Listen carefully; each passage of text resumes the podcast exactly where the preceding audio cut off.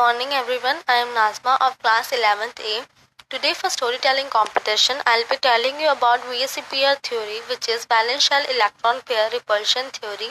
VSEPR theory provides a simple method to predict the shape of covalent molecule.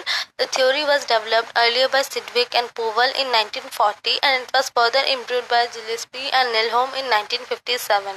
The theory is primarily based upon the fact that in a polyatomic molecule, the direction of bond around the central atom depend upon the total number of electron pair bonding as well as non-bonding in its valence shell.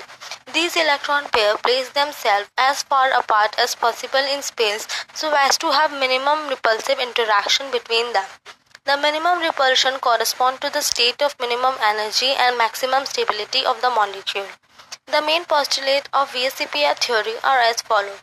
The geometry and shape of the molecule depend upon the number of electron pairs bonded as well as non-bonded in the valence shell of the central atom. Second, the electron pair surrounding the central atom repel one another as their orbits or electron cloud are negatively charged. Third, in order to minimize repulsion, these electron pairs tend to occupy such position in space where the distance between them is maximum. In other words, if valence shell of central atom is taken as sphere, the electron pair are localized on the spherical surface at maximum distance from one another. Fourth, a multiple bond is treated as if it is a single electron pair.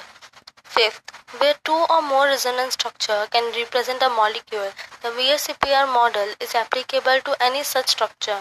The repulsive interaction between two ion pair are different from those between two bond pair or those between a lone pair and a bond pair. The repulsive interaction of electron pair decreases in the order. Now I am going to show you some ball and stick model.